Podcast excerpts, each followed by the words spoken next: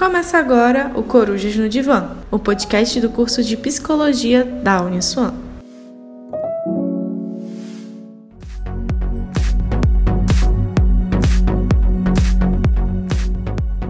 E aí, Ana? Obrigada, querida, por ter aceito esse convite. Tão Eu que agradeço. Ana Paula, eu vou chamar ela de Ana, porque Ana Paula é muito séria. A Ana fez formação comigo no Instituto de Gestalt Terapia, né, onde eu fiz a minha especialização clínica. Enfim, Ana é Gestalt terapeuta também, né, é formada pelo Dialógico.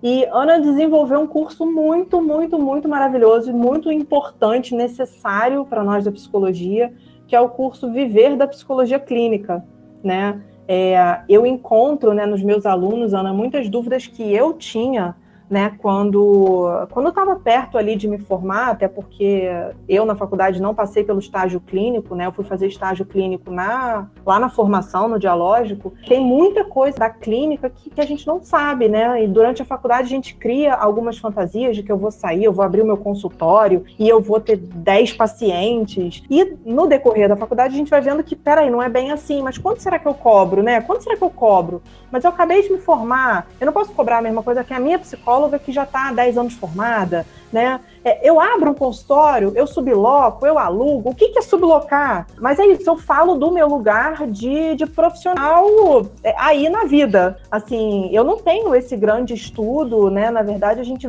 vai lidando com esses problemas, com essas situações na medida em que eles aparecem. Ainda tem algumas coisas que eu não sei, questão dos impostos, eu fico confusa com questão dos impostos, o recibo, enfim. Então, Ana está aqui para apresentar um pouquinho, né, dar uma pincelada aí nesse curso que ela oferece já há algum tempo. E é, então, gente, como a Renata falou, né, sou gestalt terapeuta, me formei no, no Dialógico comecei a formação assim que eu saí da faculdade, mas comecei a atuar na clínica um pouquinho antes, na verdade, de me formar, né? Então eu fiz o estágio é, na parte clínica e foi aí que eu descobri que realmente era psicologia que eu queria. Lá no oitavo período que eu falei, tô no lugar certo. E desde então não saí mais da clínica. Então, apesar de ter feito outras especializações, fiz pós em psicologia hospitalar, mas descobri que não era bem minha área. Então, desde então eu tô atuando na psicologia clínica, né? Tem mais de 10 anos. E sou muito apaixonada pela clínica. Então, quando eu comecei a, a, perceber que as minhas dúvidas não eram só minhas, né? Que eram dúvidas que, na verdade, eram compartilhadas por outras pessoas que eu tinha acabado de se formar ou ainda estavam finalizando a formação, algumas até que tinham mais tempo de formado, mas que ainda assim tinham algumas dúvidas. E aí eu comecei a pensar, bom, por que não falar sobre isso para psicólogos? E aí foi quando eu comecei a formar grupos, depois é, cursos mais rapidinhos, né? Até que eu cheguei nesse formato, que na verdade era um workshop, Viver da Psicologia Clínica. Ele é um projeto com esse nome, um pouquinho mais recente, né? Porque eu acho que cursos para psicólogos eu faço acho que desde 2014, mas esse projeto em especial, ele é de 2017 para cá. E aí eu fui aprofundando, agora eu tenho ele no formato online. A gente está num projeto piloto, porque é a primeira vez que eu dou ele online, porque eu gosto muito da interação, né? Eu acho que a interação faz muita diferença diferença. E aí, dar ele gravado, eu ainda não consegui encontrar forma, assim. Ele vai ser oferecido gravado é, e a gente vai ter uma reunião, né, para poder tirar todas as dúvidas e aí sim poder interagir e tal. Mas no momento ele está sendo online ao vivo.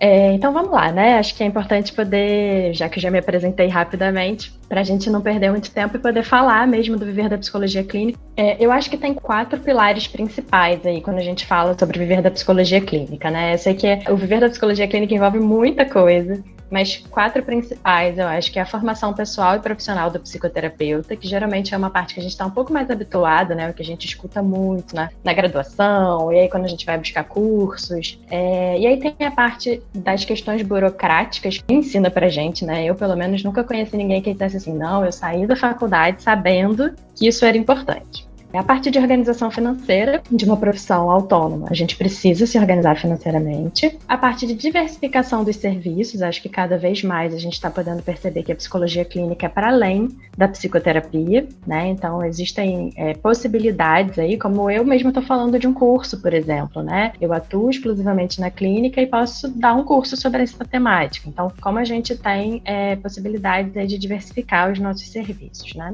A divulgação do nosso trabalho que é algo que tem mudado muito, né, de um tempo para cá, mas que é muito importante que ela seja feita de uma forma eficaz e ao mesmo tempo ética. Também é uma temática importante da gente falar. Sobre a formação pessoal e profissional, e acho que envolve um pouco essa coisa da escolha da abordagem, né? Assim, então acho que é muito importante. Vocês são estudantes, né? Vocês ainda estão aí na graduação, fazendo estágio e tal. E, e como esse é um momento de experiência mesmo, sabe? De perceber o que, que vocês vão se identificando, que abordagens vocês gostam, as oportunidades que vocês tiverem de fazer estágio nas abordagens que vocês se identificam. E aí, nesse momento dessa escolha, né, eu acho que é importante, vocês estão nesse processo, mas o momento de escolher a abordagem, a abordagem traz para a gente uma certa segurança, né, naquilo que a gente está fazendo, a gente entende que método é esse que a gente está aplicando ali, a gente vai conseguindo se sentir mais seguro na nossa atuação. Se a gente começa na clínica sem saber muito bem, né, ah, eu gosto disso aqui, gosto daquilo ali também, mas eu não sei bem como, como atuar nessa abordagem, abordagem, isso traz para a gente uma insegurança maior é, e talvez a gente demore um pouco mais de tempo, né, para ir se sentindo mais seguro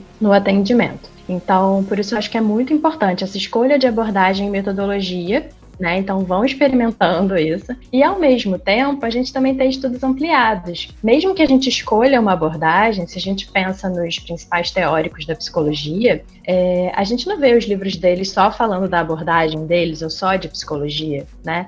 Em geral, a gente fala também de outras temáticas. E pensando que a clínica, cada paciente que chega, né? Eu falo cliente, gente, às vezes eu vou falar cliente, paciente, mesma coisa, tá? Cada cliente que chega pra gente é um mundo de possibilidades, né? Então, quanto mais estudos ampliados a gente tiver, melhor também para a gente poder estar tá ali disponível para o atendimento daquela pessoa. Uma outra coisa, gente, que eu acho que é muito importante nessa parte de formação pessoal e profissional, talvez seja a mais importante, é a supervisão. No momento em que vocês estão na graduação, vocês têm acesso a essa supervisão com os professores de vocês, projetos da faculdade, e isso é muito legal, assim, poder aproveitar esse momento, até como uma experiência mesmo e compreensão de que abordagem é essa, né? Como é que você é, se identifica ou não com aquele supervisor, com aquilo que está sendo proposto, enfim. Então a gente colou o grau, perdeu aí essa possibilidade da supervisão na faculdade. E aí é muito importante que a gente encontre, se a gente já souber a abordagem que a gente se identifica, que a gente encontre um supervisor. Às vezes pode ser o seu professora, sua professora, o seu professor, que dão supervisão para além da faculdade, então você pode procurá-lo, né, para uma supervisão particular. Ou pode ser um outro psicólogo que você conheça, que você reconheça como um bom profissional, porque a supervisão ajuda muito a gente também nessa questão da segurança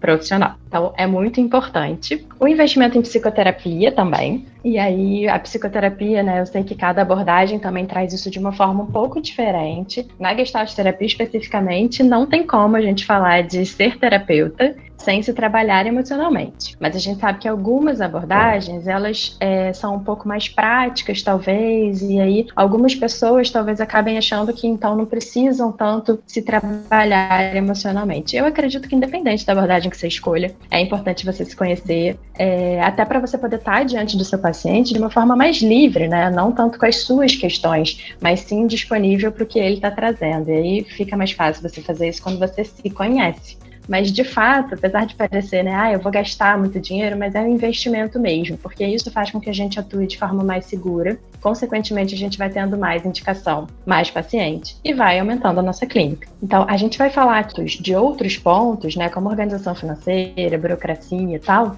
mas eu diria que para quem está iniciando, no caso de vocês que ainda estão na graduação, né, estão fazendo esse processo aí é, até a formação, esse é o ponto principal, é investir no, no autoconhecimento de vocês e investir na formação de vocês, formação teórica e prática. E aí depois as coisas vão se ajustando, como a Renata falou. Às vezes, mesmo depois de formada, a gente ainda tem algumas dúvidas, algumas coisas que a gente não sabe bem, tem que consultar um contador, tem que, enfim. Mas inicialmente, o principal é a gente focar no nosso autoconhecimento na nossa formação para atuar de forma responsável e cada vez mais segura. Isso ajuda muito a gente na construção da clínica. E aí eu coloquei aqui mais uma coisa que eu acho muito importante, que é a questão do autocuidado. Porque quando a gente fala de cuidar do outro, talvez vocês experimentem isso um pouco mais para frente. Mas muitas vezes a gente acaba para cuidar do outro se descuidando um pouco, sabe? Essa coisa meio do, ah, eu tô começando agora na clínica e eu quero atender e fulaninho é, me procurou, tá precisando de atendimento, fulano foi indicado por um amigo que confia no meu trabalho e tal. E aí a gente vai é, desmarcando os nossos compromissos pessoais para atender aquele cliente que chegou. Então essa questão da administração do nosso tempo, do tempo da nossa agenda, em relação com o nosso autocuidado, né? Eu acho que também é muito importante. Vocês vão poder ir sentindo isso conforme as coisas forem acontecendo. Falo isso agora no sentido de fiquem atentos a isso. É, é muito fluido também, né? Conforme vocês vão experimentando, é que vocês vão reconhecendo isso. E aí, a gente vai para as questões burocráticas, que é um tanto chato, assim, eu confesso. Não conheci ninguém ainda na psicologia clínica que dissesse assim: ah, eu gosto dessa parte aí. Essa é uma parte chatinha, mas na verdade é uma parte muito necessária, porque se a gente está falando especificamente da psicologia clínica, é claro que vocês podem, né, gente, se formar e trabalhar numa instituição. Mas em geral, o atendimento clínico ele está muito relacionado a uma parceria, né? Então a gente vai trabalhar numa, numa empresa ou numa clínica de plano, ou a gente acaba é, tendo que empreender sozinho, né? Ser mesmo um profissional autônomo. É, e aí, nesse sentido, a gente precisa conhecer um pouco do, do funcionamento da coisa, assim, né? Senão a gente vai fazendo meio que sem saber. A primeira coisa, e esse eu acho que vocês já devem ter ouvido muitas vezes, que é o tal do CRP, que é o nosso Conselho Regional de Psicologia. A gente começa a pagar, né? O, a gente passa a ter um registro registro quando a gente se forma no conselho e a gente paga uma anuidade para o nosso conselho. Essa anuidade, ela pode ser paga, né, ou no mês de janeiro com um desconto lá que eles dão, um bom desconto até, ou em fevereiro com um descontinho um pouquinho menor, ou em março em sua totalidade. Ou a gente consegue parcelar em cinco vezes. Então a gente pode pagar janeiro, fevereiro, março, abril e maio. O valor dela, eu não sei de cabeça agora quanto veio esse ano, mas acho que foi em torno de 500 reais. É o valor que a gente paga anualmente. E é interessante, né? Porque às vezes a gente se forma ali no finalzinho do ano e aí a gente já quer sair correndo para tirar o CRP. Comigo foi assim, né? Eu, eu saí eu... correndo. Na verdade, comigo foi até um pouquinho diferente, porque eu, eu terminei a faculdade, aí peguei a certidão, fui correndo no CRP com os documentos que eles pediram e tal. Nem esperei o diploma, foi com a certidão mesmo. É, porque eu queria o número, né? Eu queria o meu número, fazer meu cartão, essas coisas todas. Cheguei no CRP, já saí de lá com o boleto. Era o boleto referente a dezembro, porque tinha que pagar pro rata para poder conseguir, então, tirar a carteirinha, ter um número e tal. E aí, em janeiro, eu recebi o boleto referente ao ano seguinte, né? Entendi. Mas geralmente a gente recebe bem no iníciozinho do ano. Enfim, só para vocês terem uma noção. Imagino que o CRP seja algo muito já conhecido por vocês, mas para terem uma noção de, de valor e como é que funciona. Para além disso, é, a maioria das profissões, tá, gente, quando elas são regulamentadas, a gente precisa avisar a prefeitura que a gente está atuando naquela profissão. Por quê? Porque eles querem que a gente pague imposto, né? E porque eles querem saber se a gente está atuando de forma legalizada, em que local que a gente está atuando, enfim, se o local onde a gente está atendendo é um local que permite a nossa atividade. Então existe toda uma burocracia aí que é importante a gente conhecer. Isso está em transformação. É, até o início de 2019 era de uma forma, mas em 2019 a gente teve um decreto presidencial e depois virou uma lei, né, que é a Lei da Liberdade Econômica, que trouxe para a gente uma nova perspectiva em relação a que profissões realmente precisam ou não do tal do alvará, né? Isso virou uma certa questão assim na época, porque todo mundo ficou com dúvida e tal. O que eu consegui consultar com os contadores, e aí pode ser que no momento em que vocês se formem, vocês já tenham outra informação. Por isso é tão importante estar é, tá atento a isso, né? Eu tô falando disso porque quando vocês se formarem, é importante vocês buscarem saber saber do que que vocês precisam aí na, na prefeitura, né, de onde vocês vão atuar. E aí agora, o que os contadores me dizem é, não mudou em termos do cadastro, do pedido, né, o que mudou é que a gente não tem mais que pagar pelo alvará. E aí a partir desse momento em que a gente avisa para a prefeitura, olha, eu sou psicóloga, eu sou uma psicóloga autônoma estabelecida aqui nesse endereço que é onde eu faço os meus atendimentos. A prefeitura passa então a cobrar da gente o tal do ISS, que é o nosso imposto sobre serviço. No nosso caso, é bem estranho, porque a gente tem o ISS QN, é um ISS sobre qualquer natureza, é, que na verdade tem um preço fixo. Então, quem tem um paciente ou quem tem 30 pacientes paga o mesmo preço. Isso eu sei que é bem surreal, mas até esse momento aqui que eu tô falando com vocês funciona dessa forma. Na verdade, janeiro ainda é referente ao ano anterior, tá, gente? A primeira guia do ano vigente é abril. Então, geralmente é abril, julho, outubro e aí depois vem janeiro do ano seguinte, ainda referente ao ano que a gente está. Imaginando, por exemplo, agora 2020. O ISS de 2020 seria em abril, julho, outubro e janeiro de 2021. Ele é em torno de 260 reais. Então isso dá aí dividido por três meses, né? Não sou muito boa de matemática, mas eu imagino que uns 90 reais. E aí a gente tem mais uma taxinha, assim, só para ficar mais legal a, a coisa. E olha, gente, essa parte das questões burocráticas não é para desanimar ninguém, tá? Pelo contrário, para dizer para vocês assim, ainda que a gente tenha tudo isso aqui, é possível ver da psicologia clínica. E aí a gente tem aí a licença sanitária também, que a gente precisa tirar, né, quando a gente está estabelecido em um local. E aí é isso, assim, acho que também é importante é, reconhecer que essas coisas são feitas aos poucos, né? A gente vai ajustando. Como é que a gente vai fazer isso, né, assim que a gente se forma? Existem alternativas quando a gente atua em parceria com algumas é, instituições ou algumas empresas, enfim. É, a gente consegue dar um jeitinho, mas é, de fato é muito dinheiro. É, e aí a gente tem uma coisa que já sai da esfera municipal, que é a Previdência Social, e aí, ainda que a gente tenha uma reforma da Previdência recente aí, a gente ainda é obrigada a contribuir para o INSS, né, como contribuinte individual, no caso de autônomos, e aí, essa parte é muito importante de checar com o contador no momento em que vocês se formarem, porque depende muito de se você só tem a clínica como fonte de renda, ou se você também é empregado seletista ou estatutário, né? Enfim, então, se você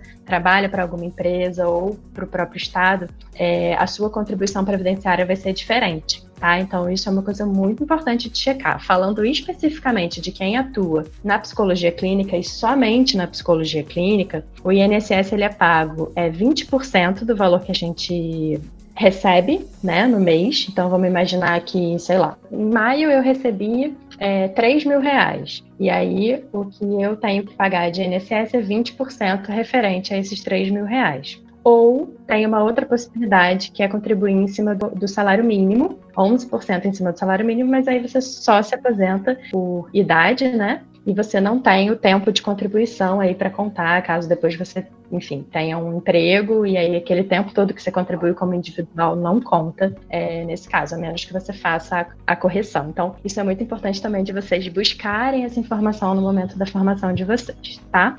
É, e o imposto de renda, né? Obrigatório, né? A menos que você esteja na faixa de isenção. E aí eu sinto lhe informar que provavelmente no início da carreira você estará na faixa de isenção 28 mil por ano, né? Então dá 2 mil e pouquinho por mês, assim. A ideia é que a gente trabalhe sempre de uma forma legalizada. Então é importante a gente saber saber que sanções existem e saber, inclusive, eu acho que o principal dessa informação aqui para vocês é: a gente precisa construir uma noção de que o nosso preço é, não pode não abarcar tudo isso. Ainda que a psicologia clínica acabe virando muito elitista nesse sentido, né? Infelizmente, a gente pensa num viés mais, né, um pouco mais político, mas se a gente também não abarca tudo isso, a gente não consegue viver da profissão. Como a Ana está falando, a gente precisa estabelecer os nossos valores, né? Levando em consideração todos os nossos investimentos, sejam eles né, pessoais, profissionais ou burocráticos. Então, o nosso valor precisa ser pensado em cima disso. E assim, ah, isso encarece, né? Isso deixa o valor um pouco mais alto? Sim, deixa. Ah, então, mas eu não queria ter uma clínica elitista, eu não queria oferecer só o meu, o meu trabalho, só o meu serviço para, sei lá, classe média, classe média alta. Ok, dá para a gente equilibrar a nossa clínica, oferecendo para quem pode pagar esse valor e abrindo horários, por exemplo, para atendimento social. É o que eu faço na minha clínica, né? A minha clínica, ela tem um valor X e eu abro alguns horários onde eu atendo a valor social, que é um valor abaixo. Ou, não, eu só quero atender valor social. Beleza, então assim, talvez você tenha que ocupar, é porque eu não faço só psicologia clínica, né? Eu divido a clínica com a docência e com a psicologia do esporte. Então, a minha dedicação para a clínica é um pouco menor, né? Mas assim, se eu só vou me dedicar à clínica, eu posso utilizar todos os dias, né, todos os dias úteis da semana para colocar atendimento, fazer um valor mais baixo e ter uma quantidade maior de pacientes. Dá para equilibrar dentro do público que vocês, que cada um de vocês vai querer, né, atingir. Por isso que é importante ter a noção, até para que vocês possam pensar nisso de uma forma estratégica lá na frente, né? Então, como que dá para fazer isso acontecer sem que você precise descuidar daquilo que é importante para você, que é trabalhar com o que você gosta e viver do que você trabalha. E ao mesmo tempo poder alcançar as pessoas dentro dos valores e propósitos que você tem. E aí poder fazer isso de uma maneira estratégica, né? E aí, assim, né, o viver da psicologia clínica, na verdade, quando a gente fala sobre viver da clínica, eu entendo que é ter a clínica de uma forma que seja financeiramente sustentável, né? Que a nossa remuneração ela seja compatível tanto com os custos profissionais, então que a gente consiga fazer esse pagamento dessas coisas todas aí. E aí uma coisa que ajuda muito a gente é o nosso contrato terapêutico. Um contrato terapêutico bem feito, ele ajuda muito a gente a ter uma clínica financeiramente sustentável. É, eu sei que no momento, estando no estágio, né, provavelmente o contrato de vocês é de acordo com a própria instituição, né, com a própria faculdade. E aí pode ser que vocês se formem e vocês estejam atrelados a alguma instituição que também tenha seus próprios contratos, mas no momento em que você for fazer o seu, é importante se debruçar, assim, bem sobre ele, sabe? Entender. É, e aí, gente, isso é ensaio e erro. Vocês vão experimentar, vocês vão acertar, vocês vão errar, vocês vão ver que funcionou, que não funcionou, que vai ter que ver de novo. É, não, e assim, é, é muito ensaio e erro. Mas assim, é, não precisa ser tanto ensaio e erro também se vocês buscarem né, profissionais que já estão na área há mais tempo, seja um professor, seja seu supervisor, seja o dono do consultório onde você vai atender, sei lá e pegar o contrato dele como exemplo, né, entrar em contato com algum professor que vocês tiveram na faculdade, ver como é que é o contrato dele e a partir daí não precisa também inventar um contrato do nada, penso eu, né? Hum, ver um é. contrato, ver o que bate com você, porque assim cada, cada profissional, cada psicólogo vai ter sua regra, né? Vai ter sua questão com falta, com férias, com atraso, com valores, questão de pagar a primeira, primeira sessão ou não. Enfim, cada psicólogo vai fazer as, as suas regras. Você vê o que, que fica de acordo com você, mas toma algum contrato já feito por base.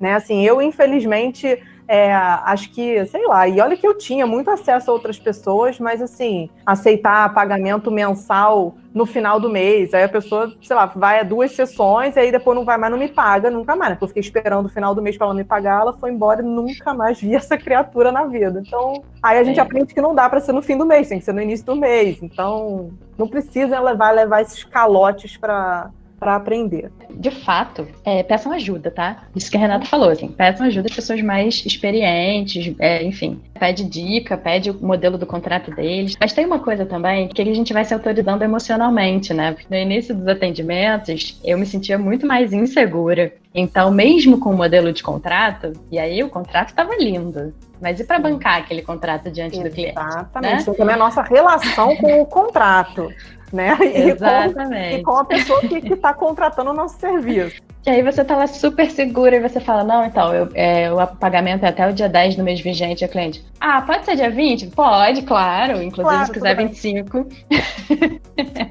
é, se quiser deixar pro mês seguinte, tá tudo certo, não tem problema não. Como é difícil, às vezes, a gente bancar, né? Por isso que eu acho que tem essa coisa do ensaio e erro, no sentido da gente entendendo é, e se trabalhando para a gente poder é, ir se sentindo mais seguro, falar, não, beleza, isso aqui eu banco, então meu contrato vai ser isso aqui. Isso aqui eu não banco, não adianta botar no meu contrato, porque vai chegar na hora e eu vou fazer diferente. E aí Sim. a gente vai ajustando aí com, com o tempo. Mas ele é muito importante para nossa vida financeira mais sustentável. A Teresa perguntou a questão de se credenciar a plano de saúde, quais as vantagens e desvantagens e quanto tempo de formação é necessário. É, eu nunca fiz um credenciamento com plano, já trabalhei em clínica de plano, inclusive meu primeiro estágio na clínica foi em clínica de plano. E foi muito bom, super importante para mim, mas eu nunca fiz essa parte do credenciamento a um plano, assim. Eu entendi na minha prática que eu preferia atender social do que me credenciar a um plano de saúde. Geralmente varia muito é, de cada plano. É, tem planos que exigem que você tenha, sei lá, cinco anos de formado, tem planos que exigem que você tenha um CNPJ, então que você seja uma empresa, né? Não basta você ser psicólogo clínico autônomo. É, tem plano que exige essa, essa comprovação, tem plano que exige que você tenha título de especialista pelo CRP. Então, cada plano vai exigir algo diferente para você se credenciar mas também existe a possibilidade de você trabalhar em clínica de plano de saúde. Então, a clínica já tem esse credenciamento, né? E aí você só vai atender pela clínica. Geralmente, como que elas fazem? É, é, é, é esquema porcentagem. Você vai atender, você recebe, sei lá, 40% do valor do atendimento. É, cada clínica também vai ter um valor diferente. Você recebe 50%, você recebe 60% ou 30%, enfim. Então, é importante também avaliar como é que funciona a clínica que você conheceu, ou que está tá ali oferecendo para você é, fazer atendimento. E, e, entender também como que funciona o contrato dessa clínica, porque muitas clínicas de plano de saúde têm essa coisa assim, ah, então tá, você tem que atender 30 minutos, se o cliente falta, ele perde o horário, né? Então tem uma coisa também que interfere na relação terapêutica, mas que no início da profissão pode ser uma alternativa interessante para a gente poder ter prática, né? Então, atender, é, esses clientes chegam, né? Esses pacientes chegam, então isso é uma forma de ter prática. Eu, particularmente, é, optei por participar de projetos de clínica social, achei que eram mais vantajosos para mim. Geralmente, esses, esses projetos que também têm supervisão, sabe? É bem legal, porque aí a gente consegue receber o cliente, atender, fazer supervisão com, com um profissional mais experiente em grupo, né, muitas vezes, então a gente também vê os casos dos outros colegas, como é na faculdade, né? É super legal, assim, porque como o paciente vem, né, a gente consegue ter a experiência. Isso aconteceu comigo também, foi assim que eu comecei a formar minha clientela. Esses clientes da clínica de plano, né, que quando eu saí, é, queriam continuar a terapia comigo, ainda que né, o ético é a gente fazer encaminhamento para outro profissional da própria clínica, mas eles quiseram continuar comigo. Sim né? Porque é isso, né? A claro, a gente um dá a opção, a gente fala, olha, eu tô saindo, é. né? Tem o profissional tal, o profissional tal, mas a pessoa quer, não, eu quero continuar com você. Eu vou falar, não, não vem comigo, não. É, não, eu não vou Porra, te atender. Exatamente. E aí é, foi assim também que eu fui fazendo a minha clientela. E é legal porque aí eles vão indicando é, outros profissionais, porque eles gostam do seu trabalho, né? Confiam, e aí assim a gente vai crescendo. Então, é uma alternativa, sim, para esse início da clínica, né? Como uma oportunidade aí da gente ter esse contato com os pacientes. Recibos, eu não sei, vocês já viram recibos na vida? Conhecem como é? Provavelmente vocês já devem ter recebido, né? Em algum serviço que vocês fazem. É, o recibo, gente, de uma maneira geral, eles servem tanto para reembolso do plano de saúde, né? Então, muitos pacientes que particular, mas eles vão querer solicitar o reembolso no plano de saúde deles. E aí a gente precisa emitir, às vezes, algum documento que o plano pede, e geralmente o recibo também. E aí ele serve também para restituição do imposto de renda. Então a gente dá o recibo para o cliente, o cliente apresenta aquilo lá na declaração de imposto de renda dele para ele poder ter restituição. Então tem alguns dados que são importantes aí de constar no recibo, né? Que é o nosso nome completo, o nome completo do paciente, o CPF. É, isso é uma coisa que acontece muito, assim, quando eu falo de recibo. Às vezes algumas, algumas psicólogas falam assim, ai, Ana, eu não peguei o CPF de nenhum cliente. Eu, Oi, como assim você não pagou o CPF de nenhum cliente? Porque geralmente, quando é isento, né, muitas vezes não faz a declaração. Então, é, o CPF é importante, tem que ter o nosso também para ele poder colocar lá no imposto de renda dele. E a forma de declarar esse recibo vai ser através do Carnê Leão, que é uma coisa também que ninguém fala pra gente. Quando a gente pensa em imposto de renda, a gente pensa no imposto de renda da pessoa física. Isso quando a gente consegue pensar no imposto de renda, né? Porque às vezes é uma coisa meio distante, assim. Ah, eu, sei lá, sou dependente de não sei quem, eu, ah, eu declaro isenção e pronto. É, mas, na verdade, é, não é lá no imposto de renda da pessoa física que a gente vai declarar. A gente vai declarar todo mês, como qualquer pessoa que tem renda. Né? Então, um seletista ou um estatutário, ele paga o imposto de renda todo mês. E aí eu acho que tem uma coisa que é legal, que é a gente pensar nas vantagens também que tem no Carne Leão. A gente baixa um programa no site da Receita Federal, e ali a gente já faz esse preenchimento e tal. O próprio programa faz o cálculo para a gente. Eu acho que é bacana fazer, mesmo que no início da profissão vocês sejam isentos, é legal fazer, porque aí vocês vão se habituando, né, com a coisa. Porque como é que a gente comprova renda se a gente só vive na clínica? E todo mês eles vão apurar, o programa vai apurar se a gente tem ou não imposto a pagar, tá? De uma forma bem simplificada, assim. Isso também é uma coisa que vocês podem checar com o contador no momento que vocês se formarem. E de preferência contadores que saibam trabalhar com autônomos, porque a maioria dos contadores vão. É, isso é importante de falar, gente, assim, ó. Nem sempre é vantajoso virar empresa, tá? Porque o que, que os contadores muitas vezes fazem? Não são todos. É, como eles estão habituados a trabalhar com empresas, eles querem meio que dar uma de, ah, então, é, vira empresa aí, né? Uhum. E nem sempre é vantajoso pra gente. Apesar da alíquota de imposto ser menor, às vezes vale a pena você fazer ainda como pessoa física, porque ou por isenção, ou pelas coisas que você consegue deduzir no carnê-leão, porque tem algumas despesas do nosso trabalho que são dedutíveis. Então a nossa alíquota diminui. Mas virar empresa é para casos muito específicos, no início principalmente, assim, ou se você tem um projeto muito específico, né, para trabalhar diretamente com empresas, alguma coisa, é, ou em parceria com outros psicólogos, e aí você vai formar uma, uma clínica multiprofissional ou uniprofissional, enfim, é, ou no momento em que você já tem uma receita muito significativa em que o valor que a gente recebe é, e o valor que a gente paga de imposto é muito alto. Ana Eu... Thaís está perguntando o seguinte: você disse algo sobre sermos isentos ao imposto de renda no início. Isso está pelo fato de estarmos no início e não termos renda ou é uma regra? Não, a regra sobre isenção ela é da Receita Federal. Tá? Ela não tem nada a ver com a psicologia ou com nenhum tipo de profissão. Então, a Receita Federal, ela diz o seguinte: se você recebe até 28 mil, não sei quanto por ano, você é uma pessoa isenta de pagar imposto de renda. Geralmente, no início, a gente não chega a esse valor muito rapidamente, assim, né? É que dá uns dois mil e pouco por mês. Pode ser que você não seja, e eu torço muito para isso. E aí o Fábio pergunta: o iniciante da psicologia clínica é, é considerado MEI, EI ou EIRELI? É, então, o MEI a gente não pode ser.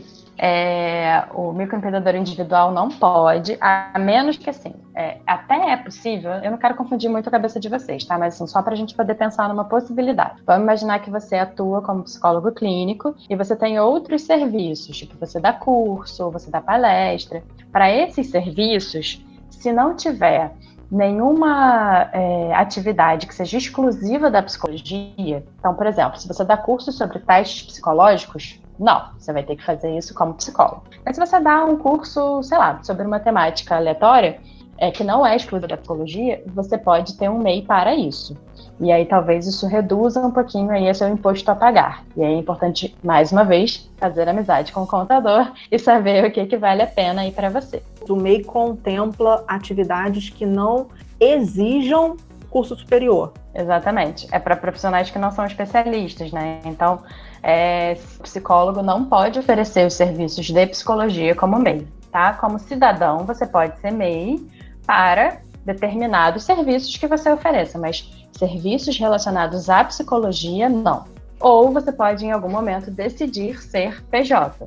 Aí, como PJ, é que você vai ter que definir se você vai ser ME, né, microempresa, se você vai ser EIRELI. Geralmente, vale a pena ser microempresa, sociedade individual uniprofissional. Então, você é uma, uma empresa é, de uma Sim, pessoa, pessoa só. só. Uhum. Porque a Ireli, ela tem um, um, valor que a gente precisa ter inicialmente, capital social, que é 100 mil reais, alguma coisa assim. É, essa uniprofissional é mil reais, então é alguma coisa que você pode fazer sem precisar ter um super capital, né, digamos. Então, geralmente tem essa diferença aí, por isso que as pessoas não entram como Eireli. Mas quando vira PJ, o MEI não é uma opção para a psicologia, e as opções são geralmente ou quando você vai fazer uma sociedade com outros profissionais, ou a sociedade unipessoal. Aqui eu quero falar bem rapidinho com vocês sobre coisas que a gente geralmente começa a se preocupar mais na frente, porque é, como eu falei, né? Inicialmente, o nosso foco vai ser na nossa formação. Então, a gente precisa focar na nossa formação pessoal e profissional, né? Com supervisão, estudos. Mas com o tempo, a gente vai querer tirar férias. E aí, no nosso caso, a gente, quando tira férias, a gente não tem salário, né? Então, a gente precisa se organizar para isso. Geralmente, a gente tem custos e não tem salário. É uma coisa que a gente precisa se organizar. Reserva de emergência é uma coisa que a gente vai precisar se organizar para ter. É, se a gente quiser ser, em algum momento, sei lá, algum de vocês quiser ser mãe ou pai, né? Então, também ter esse tempinho aí de licença maternidade ou paternidade, seja por gestação ou seja por adoção, a gente pode querer ter esse tempo aí de licença. E ainda que a gente contribui para o INSS, a gente pode querer ter uma aposentadoria complementar. Então, essa também é uma coisa que a gente precisa se organizar. Então, porque isso também é possível da gente fazer ao longo do tempo, mas é uma coisa que a gente se preocupa um pouco mais para frente, geralmente já com algum tempo de atendimento que a gente começa então a destinar dinheiro para essas coisas. Inicialmente o dinheiro é mais para a própria profissão e para a vida pessoal, né, em geral. Gente, e é, é muito interessante é, como essa questão das férias, assim, eu sou muito obsessiva com o trabalho, né? Então eu vou, eu vou, eu vou e eu percebo, né, já tô me adoentando. Então é uma coisa que eu sempre tenho que cuidar terapia. Mas eu sempre tirava férias, sei lá, eu, tra eu trabalhava em algum projeto social, eu projeto entra de férias, eu entro de férias no projeto, mas eu não planejava viagem, não planejava coisa assim, porque eu tinha consultório. Então, durante muito tempo, para mim, tirar férias no consultório não era uma possibilidade. Como é que eu vou tirar férias, né? Se eu não atender, eu não vou receber, e aí não, não tem como. Até que acho que foi com a Luciana Guiar, que foi nossa professora lá no curso, eu falando isso, e ela começou, Renata, não, você tem que ter uma reserva pra, para você poder tirar férias, né? Você tem que fazer a sua organização financeira e reservar para que naquele mês que, sei lá, você não vai atender, você tenha o seu salário daquele mês. E olha isso, eu aqui, boba, não tirando férias. E aí você começa é. a se organizar. É, mas inicialmente, o que, eu, o que eu costumo dizer é, mesmo que seja muito pouquinho, assim, vamos imaginar que você não pode reservar muito no início, né? É, uhum. Mesmo que seja, sei lá, 2% do que você ganha, mas isso já cria um hábito de você reservar para o momento em que você é, precisar ou quiser, ou enfim, né? Para que você possa ter essa liberdade de escolha e de descanso. Sim. Porque muitas vezes as pessoas têm uma outra fonte de renda, às vezes a renda da família permite que você tire férias, é, mas a gente aqui está falando sobre o viver na psicologia clínica. Muitas vezes no início da profissão, assim, eu é, tinha vezes que nem emendava feriado, né? Exatamente, não tem feriado, tempo... assim, se não fosse feriado muito importante, sei lá, feriado de qualquer coisa só do Rio de Janeiro. Eu atendia feriado. Até atende. Falar. É. O, o, prédio vai abrir, estou atendendo. Tô, vou estar tá lá. Gente, hoje em dia é feriado é feriado. Ou então remarca todo mundo para outro dia. É. E aí a gente fica muito cansado, né? Então acho que é, muitas vezes, inicialmente, a gente acaba não conseguindo tirar férias, um mês de férias, viajando lá. Mas a gente consegue já se permitir tirar um feriado, emendar um feriado, emendar uma semana de um feriado. E aí vamos então para a parte um pouquinho mais interessante, que é a diversificação dos nossos serviços. Acho que é muito legal, eu imagino que vocês hoje em dia acompanhem pessoas é, profissionais, né? É, nas redes sociais, enfim, YouTube, Instagram. Principalmente o Instagram agora tá bombando muito, né? Mas YouTube, Instagram, Facebook, enfim. E aí vocês veem as pessoas oferecendo serviços diferentes na própria psicologia, né? E aí eu acho que tem uma coisa é, que é muito legal, assim, que é justamente essa perspectiva, assim, de olha quantas possibilidades a gente tem com aquilo que a gente aprende. Então, com aquilo que a gente aprende aprende na nossa graduação, com aquilo que a gente aprende depois da nossa formação, é, com, com, o que a gente vai estudando. Então, às vezes, a gente lê um livro e ele é tão inspirador pra gente que dá vontade de produzir alguma coisa em relação àquilo, né? Então, é, como a gente precisa estar atento e, e perceber, assim, o que, que a gente vai gostando, com o que, que a gente vai se identificando. Eu acredito muito que é um movimento interno e externo, né? Que é essa coisa da gente olhar para o mercado e falar assim, tá, então qual é a demanda que existe aqui, né? O que, que as pessoas estão precisando, é, o que, que talvez tenha público, é isso que eu quero oferecer, o que, que faz sentido para mim, o que, que eu gosto de estudar, o que, que tipo de paciente eu gosto de atender, isso é uma coisa que vocês vão começar a perceber no estágio, né? Eu tenho curtido mais atender mulheres é, casadas, é, com questões de relacionamento é, conforme vocês vão fazendo aí o estágio, vocês vão identificando também, assim, né? O que, que vocês gostam mais? Aí você lê um livro, você estuda um texto, você fala, poxa, achei isso legal. E aí é bacana poder ir, ir começando a definir isso, né? Assim, que também é uma coisa que a gente define com o tempo. E define o nosso público, né? Que você fala. Isso é uma coisa isso. também que, que eu converso com eles, assim. No, lá no SPA, lá na Uniswan, né, não dá, não dá muito para eles escolherem paciente. Então, assim, vão experimentar atender criança, vão experimentar atender adulto, mulher, homem, é, enfim, idoso, porque vai atender quem chegar para ser atendido, né? Não dá para escolher. E eu acho importante que se tenha esse primeiro momento, né, de, de conhecimento né, dessas possibilidades de atendimento individual, pelo menos, né? É, para já ir, como você falou, afinando essa minha, esse meu gosto, né? Como é que eu vou dizer que eu não gosto de atender criança? Porque lá, pelo menos as minhas turmas, eu não quero atender criança de jeito nenhum, não quero atender criança, né? E aí, estou na Uniswan, vai fazer um ano agora, e assim, as pessoas que mais falaram que não queriam atender criança, caiu para atender criança, e no final das contas estava, meu Deus, ah, foi muito interessante, caramba, que bacana. Então, assim, se permitir também, né, é, essas experiências para poder depois dizer gosto ou não gosto. Como é que eu vou saber se eu não gosto de, de giló se eu nunca comi giló, né? Eu vou continuar dizendo que eu não gosto, né, que eu nunca comi, vou continuar não comendo. Mas eu sei que eu não posso falar isso porque eu nunca provei. É, e além disso, assim, é, quando a gente fala em especificar o nosso público, é porque também tem uma, uma, ideia de que a gente forma na psicologia que a gente vai atender todo mundo, né? Vai atender é, é pessoas com transtornos mentais graves, vai atender os, os neuróticos né, do, do, cotidiano, vai atender pessoa com, com questões com drogas, vai atender grupo, vai atender família, vai atender casal, vai. Não, né? Assim, eu vou atender quem eu me sentir confortável pessoal e profissionalmente para atender né? Então, assim, tem casos, né, tem demandas que eu não atendo na minha clínica, que eu passo para algum outro colega. Né? Isso tem a ver com a minha formação pessoal e profissional, certo? Então, assim, é muito importante que a gente tenha essa ideia de que a gente não vai, ser, não vai atender todo mundo, né? E que o público que a gente escolher, ou o público ou os públicos, né? Não precisa ser uma coisa específica, mas quem a gente escolher atender, a gente possa se especializar naquilo, estudar aquele público, né? Compreender bem aquelas demandas para poder oferecer um bom serviço. E na verdade, quando a gente define um público, é isso que você falou, né? Assim, acho que inicialmente tem essa coisa de atender todo mundo mesmo, uhum. para poder identificar o que, que é, o que, que você gosta, Sim. né? O que, que faz sentido. Então, às vezes, a gente mesmo fazendo, escolhendo um público, né? Isso não significa que a gente só vai atender esse público.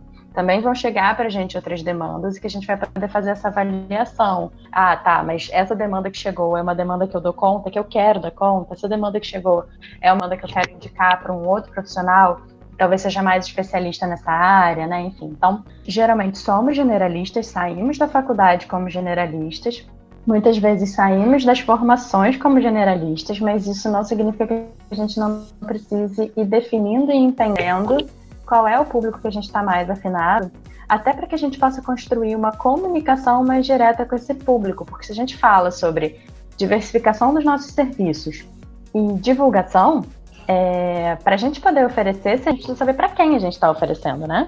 A gente poder criar serviços, a gente precisa saber para quem. É, e aí, assim, pensando bem rapidamente né, em, em diferentes serviços, possibilidades aí, é, a gente pode pensar em palestras, Vamos imaginar o público que eu falei, crianças, né? É, você gosta de trabalhar com os pais, você entende que quando você faz sessões com os pais, a terapia da criança evolui muito bem. É, e que, na verdade, o interesse é falar para esses pais de uma forma que talvez essa criança nem precise chegar à terapia. Aí você vai fazer o quê? Talvez você vá fazer proposta para uma escola, para que você possa falar diretamente para os pais sobre queixas habituais na terapia que talvez essa palestra possa ajudar. Ou você vai fazer uma proposta sua mesmo, de uma roda de conversa para pais de crianças numa faixa etária X. E aí você pode, então, fazer uma proposta é, baseada naquilo que você gosta, naquilo que você vê que faz sentido, naquilo que inclusive pode ajudar é, essas crianças, né, a, a, terem uma vida mais saudável com essa família, sem que eles necessariamente precisem chegar para a psicoterapia, porque o que vocês vão perceber com o tempo é que a psicoterapia é como se fosse o nosso produto mais top, né? Ele é um produto que a gente oferece que é de longo prazo, para quem está fazendo atendimento, pagando para gente, e para gente também. É aquele investimento que a gente faz toda semana, né? Que é diferente de um workshop pontual, uma palestra pontual, né? Que a gente ficou ali um sábado e pronto, acabou, né?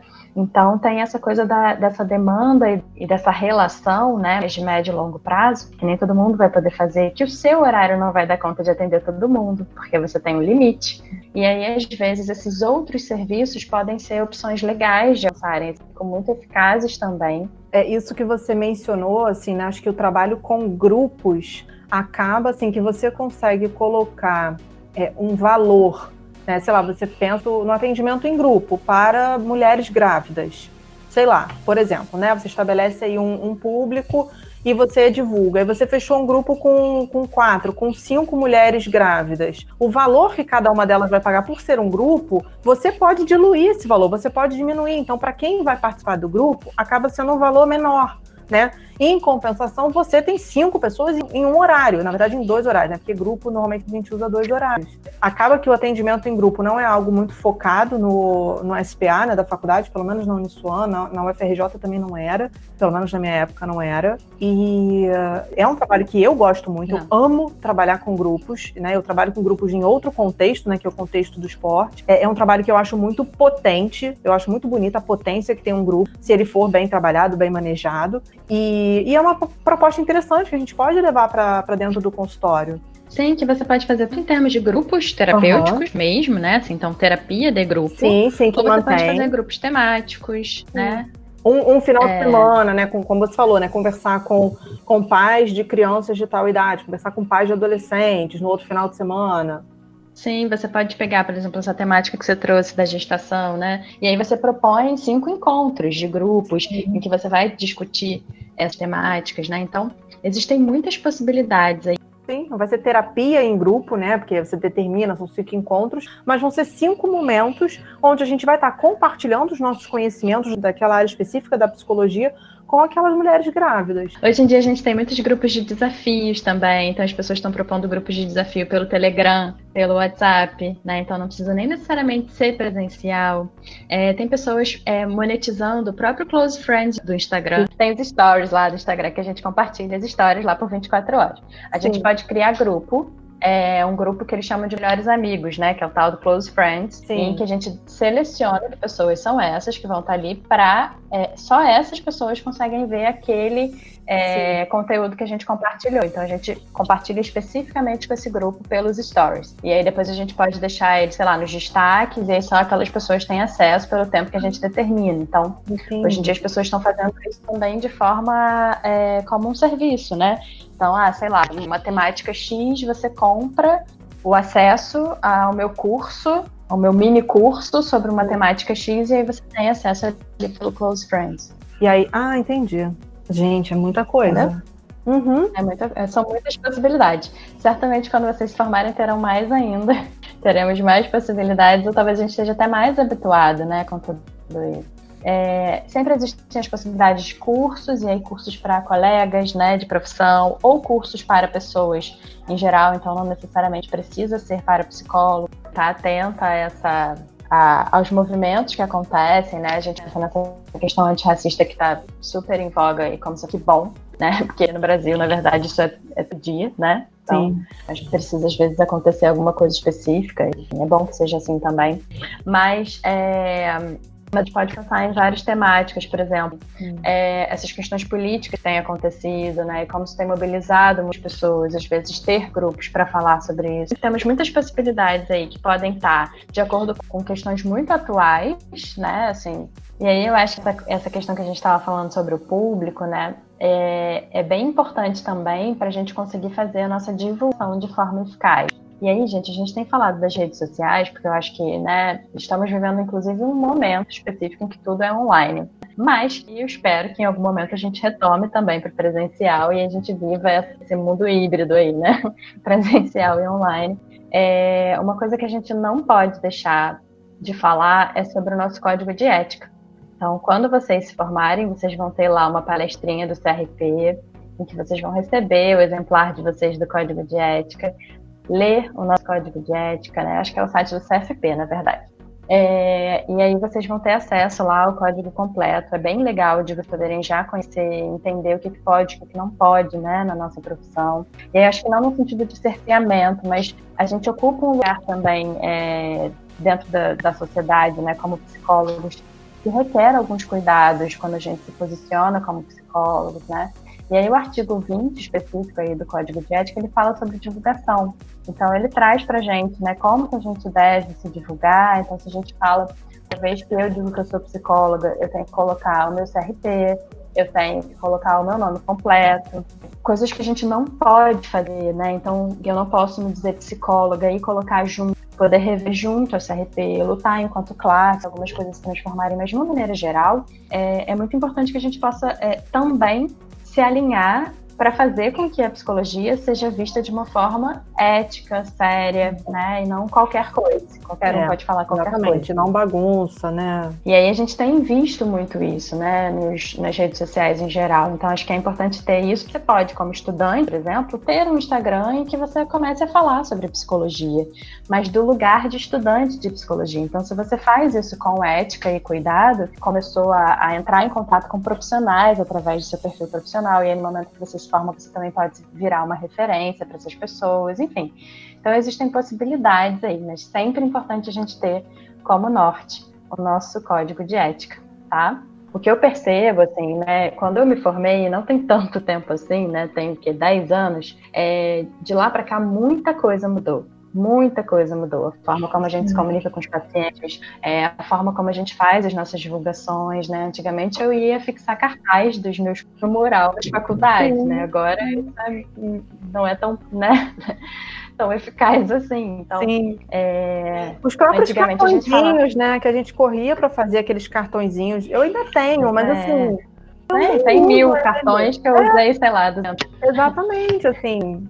Você deixa Agora são os cartões digitais, né? PDF, que aí você já compartilha com as pessoas e as pessoas já têm ali acesso, já conseguem acessar o seu site, se você tiver, já conseguem acessar as suas redes sociais. Então, é, é muito mais é, imediata a coisa, né? Sim. Mas eu ainda acredito que para as pessoas indicarem a gente, né? Porque a gente pode pensar nas redes sociais como uma divulgação direta para o nosso público. Sim. Mas para as pessoas é, é, indicarem, gente, grupos de estudo de supervisão, gente, é uma coisa maravilhosa.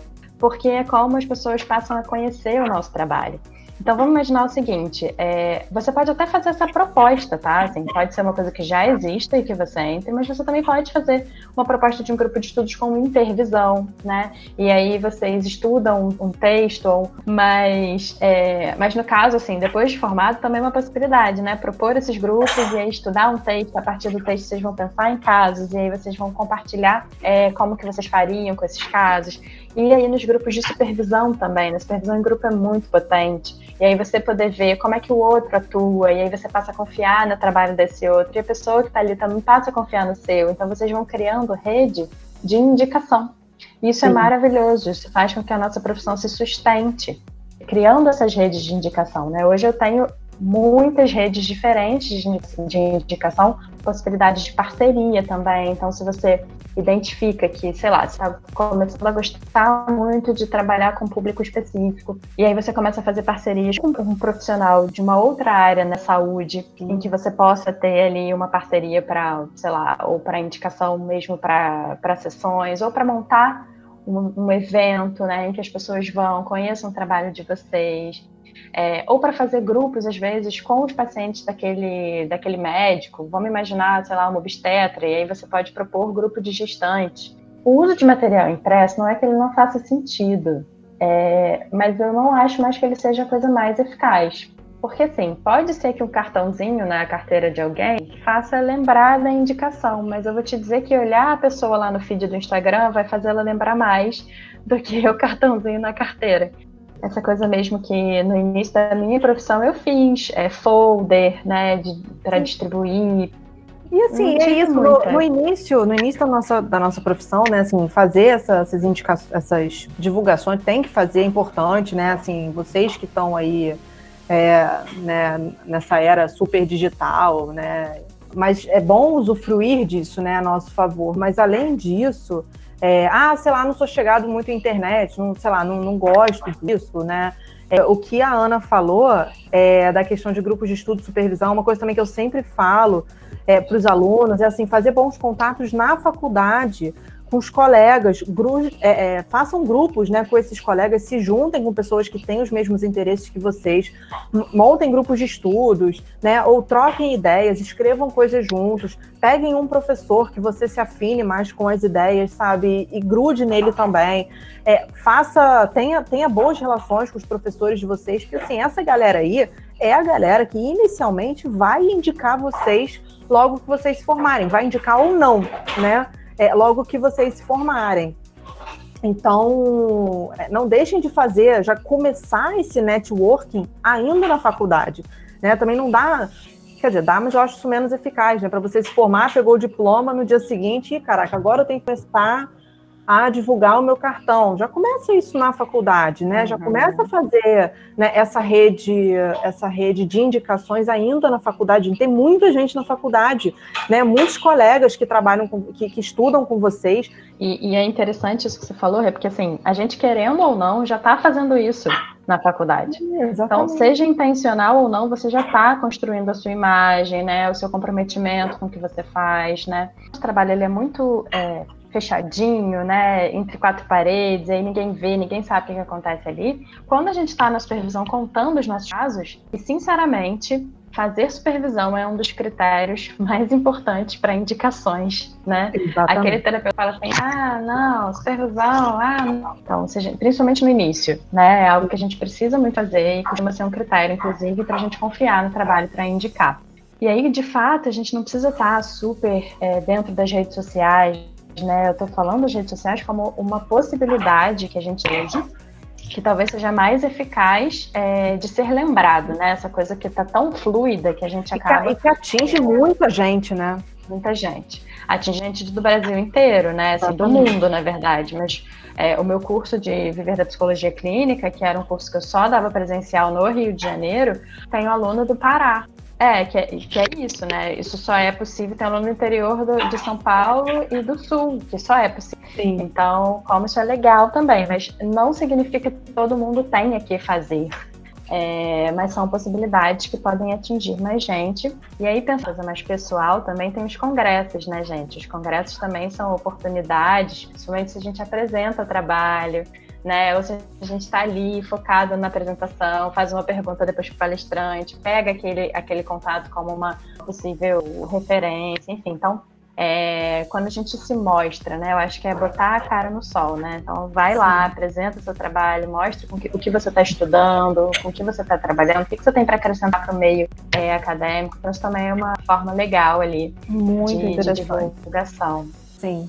E é, quando eu falo do site, né, que eu coloquei lá em cima, mas não falei muito, é porque eu acho que é bacana, apesar da gente tá, ter hoje em dia, né, muita gente ter redes sociais, é, o site ainda é um lugar onde as pessoas veem todas as suas informações de uma forma mais organizada, Sim. compilada, né, é, e que elas têm acesso procurando no Google, né, então, assim, é uma coisa mais talvez mais fácil da pessoa ter acesso, mesmo que ela não faça parte aí das redes sociais. Por aqui a gente sabe que, sei lá, tipo, o Orkut acabou, o Instagram pode acabar em algum momento também, virar outra coisa. E aí nosso trabalho vai embora todo com o Instagram junto, né? Então, ter isso no seu site pode ser uma forma de segurança também, né? É, acho que era isso. Querida, muitíssimo obrigada. Foi ótimo. Para mim, inclusive, toda vez que eu escuto a Ana falar sobre esse assunto, eu falo, meu Deus, eu preciso ver isso. Ah, é, tem aquilo também né? É, muito obrigada, querida, pela sua é, gentileza de vir aqui compartilhar com a gente esse tempo, né? Como ela falou, eu falei também, ela dá esse curso, né? Na verdade, com, claro, com muito mais né, profundeza, ela pincelou aqui algumas coisas, então também quem tiver interesse de fazer o curso dela, eu acho que vale muito a pena, né? É, enfim, é isso. Beijo para você.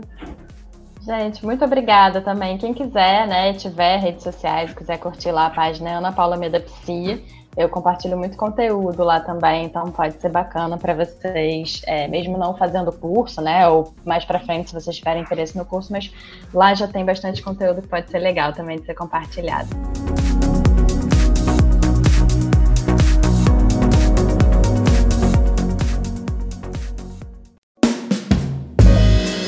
Você acompanhou o Corujas no Divã, o podcast do curso de Psicologia da Uniswan.